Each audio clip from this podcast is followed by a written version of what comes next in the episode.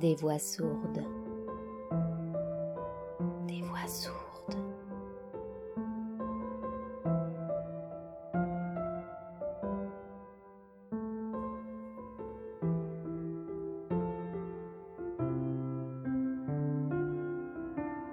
Il était une fois. Bonjour tristesse. Sur ce sentiment inconnu dont l'ennui, la douceur m'obsède, j'hésite à apposer le nom, le beau nom grave de tristesse. C'est un sentiment si complet, si égoïste, que j'en ai presque honte, alors que la tristesse m'a toujours paru honorable. Je ne la connaissais pas, elle, mais l'ennui, le regret, plus rarement le remords. Aujourd'hui, quelque chose se replie sur moi, comme une soie énervante et douce, et me sépare des autres. Cet été-là, j'avais dix-sept ans, et j'étais parfaitement heureuse. Les autres étaient mon père et Elsa, sa maîtresse. Il me faut tout de suite expliquer cette situation qui peut paraître fausse. Mon père avait quarante ans, il était veuf depuis quinze. C'était un homme jeune, plein de vitalité, de possibilités. Et, à ma sortie de pension deux ans plus tôt, je n'avais pas pu ne pas comprendre qu'il vécut avec une femme.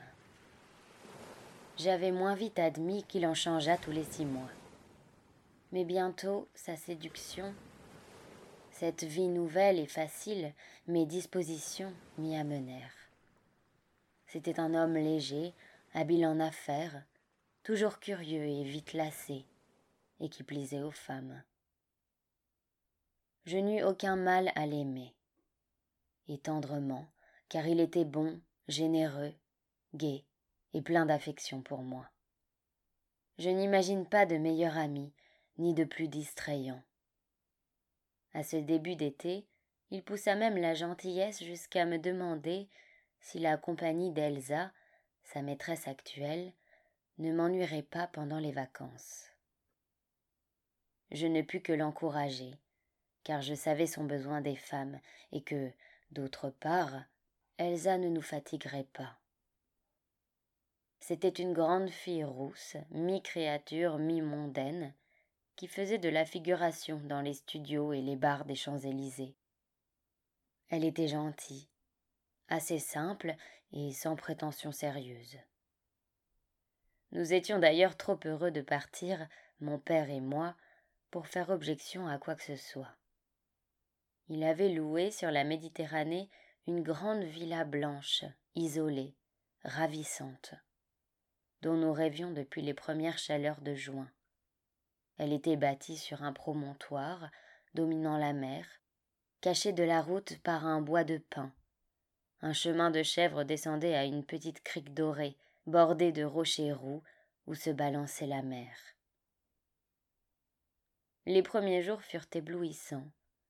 Nous passions des heures sur la plage, écrasés de chaleur, prenant peu à peu une couleur saine et dorée, à l'exception d'Elsa qui rougissait et pelait dans d'affreuses souffrances. Mon père exécutait des mouvements de jambes compliqués pour faire disparaître un début d'estomac incompatible avec ses dispositions de don Juan. Dès l'aube, j'étais dans l'eau, une eau fraîche et transparente, où je m'enfouissais, où je m'épuisais en des mouvements désordonnés pour me laver de toutes les ombres, de toutes les poussières de Paris. Je m'allongeais dans le sable, en prenais une poignée dans ma main, le laisser s'enfuir de mes doigts en un jet jaunâtre et doux. Je me disais qu'il s'enfuyait, comme le temps, que c'était une idée facile et qu'il était agréable d'avoir des idées faciles. C'était l'été. Le sixième jour, je vis Cyril pour la première fois. Il longeait la côte sur un petit bateau à voile et chavira devant notre crique. Je l'aidai à récupérer ses affaires et au milieu de nos rires, j'appris qu'il s'appelait Cyril, qu'il était étudiant en droit et passait ses vacances avec sa mère dans une villa voisine. Il avait un visage de latin, très brun, très ouvert, avec quelque chose d'équilibré, de protecteur, qui me plut. Pourtant, je fuyais ces étudiants de l'université, brutaux, préoccupés d'eux-mêmes, de leur jeunesse surtout, y trouvant le sujet d'un drame ou un prétexte à leur ennui. Je n'aimais pas la jeunesse. Je leur préférais de beaucoup les amis de mon père, des hommes de quarante ans, qui me parlaient avec courtoisie et attendrissement, me témoignaient une douceur de père et d'amant. Mais Cyril me plut. Il était grand et parfois beau, d'une beauté qui donnait confiance. Sans partager avec mon père cette aversion pour la laideur, qui nous faisait souvent fréquenter des gens stupides, j'éprouvais en face des gens dénués de tout charme physique une sorte de gêne, d'absence. Leur résignation à ne pas plaire me semblait une infirmité indécente. Car que cherchions-nous, sinon plaire? Je ne sais pas encore aujourd'hui si ce goût de conquête cache une surabondance de vitalité, un goût d'emprise, ou le besoin furtif, inavoué, d'être rassuré sur soi-même, soutenu. Quand Cyril me quitta, il m'offrit de m'apprendre la navigation à voile. Je rentrai dîner, très absorbé par sa pensée, et ne participais pas, ou peu, à la conversation. C'est à peine si je remarquai la nervosité de mon père. Après dîner, nous nous allongeâmes dans des fauteuils sur la terrasse, comme tous les soirs. Le ciel était éclaboussé d'étoiles. Je les regardai, espérant vaguement qu'elles seraient en avance et commenceraient à sillonner le ciel de leur chute. Mais nous n'étions qu'au début de juillet, elles ne bougeaient pas. Dans les graviers de la terrasse, les cigales chantaient. Elles devaient être des milliers, ivres de chaleur et de lune, à lancer ainsi ce drôle de cri des nuits entières.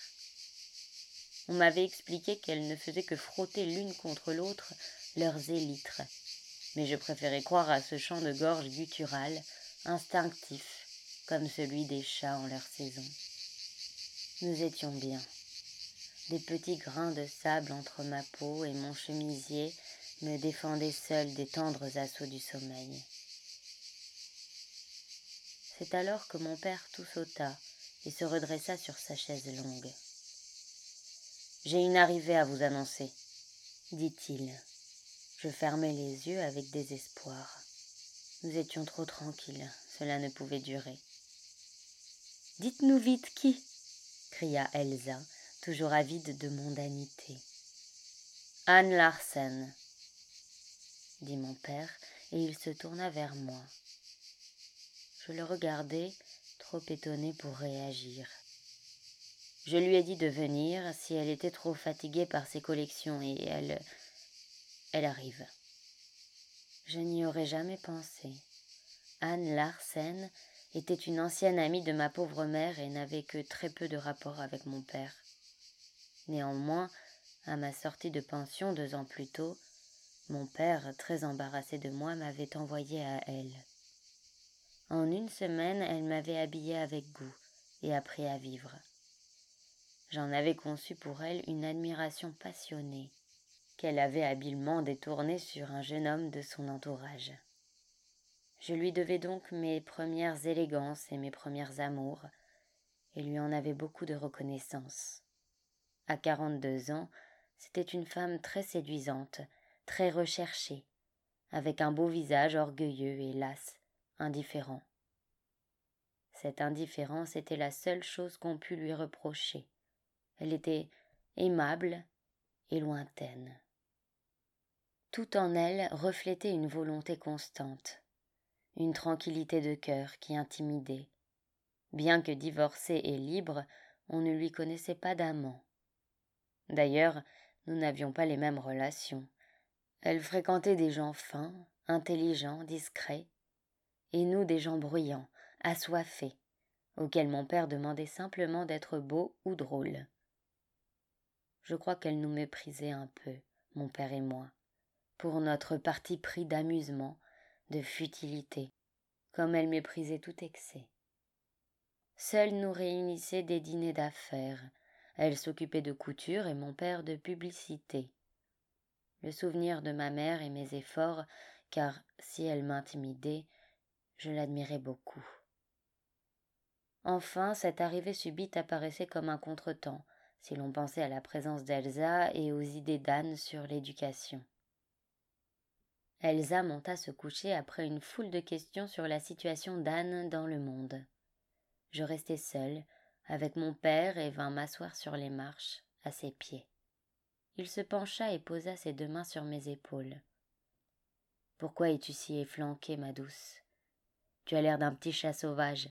J'aimerais avoir une belle fille blonde, un peu forte, avec des yeux en porcelaine et. La question n'est pas là, dis-je. Pourquoi as-tu invité Anne Et pourquoi a-t-elle accepté? Pour voir ton vieux père, peut-être? On ne sait jamais. Tu n'es pas le genre d'homme qui intéresse Anne, dis-je. Elle est trop intelligente, elle se respecte trop. Et Elsa? As-tu pensé à Elsa? Tu t'imagines les conversations entre Anne et Elsa, moi pas. Je n'y ai pas pensé, avoua-t-il. C'est vrai que c'est épouvantable, Cécile, ma douce, si nous retournions à Paris. Il riait doucement en me frottant la nuque. Je me retournai et le regardai. Ses yeux sombres brillaient, des petites rides drôles en marquaient les bords. Sa bouche se retroussait un peu. Il avait l'air d'un faune. Je me mis à rire avec lui comme chaque fois qu'il s'attirait des complications. Mon vieux complice, dit-il. Que ferais-je sans toi? Et le ton de sa voix était si convaincu, si tendre, que je compris qu'il aurait été malheureux. Tard dans la nuit, nous parlâmes de l'amour, de ses complications. Aux yeux de mon père, elles étaient imaginaires. Il refusait systématiquement les notions de fidélité, de gravité, d'engagement. Il m'expliquait qu'elles étaient arbitraires, stériles. D'un autre que lui, cela m'eût choqué mais je savais que dans son cas, cela n'excluait ni la tendresse ni la dévotion, sentiments qui lui venaient d'autant plus facilement qu'il les voulait, les savait provisoires. Cette conception me séduisait. Des amours rapides, violentes et passagères. Je n'étais pas à l'âge où la fidélité séduit. Je connaissais peu de choses de l'amour, des rendez-vous, des baisers, des lassitudes.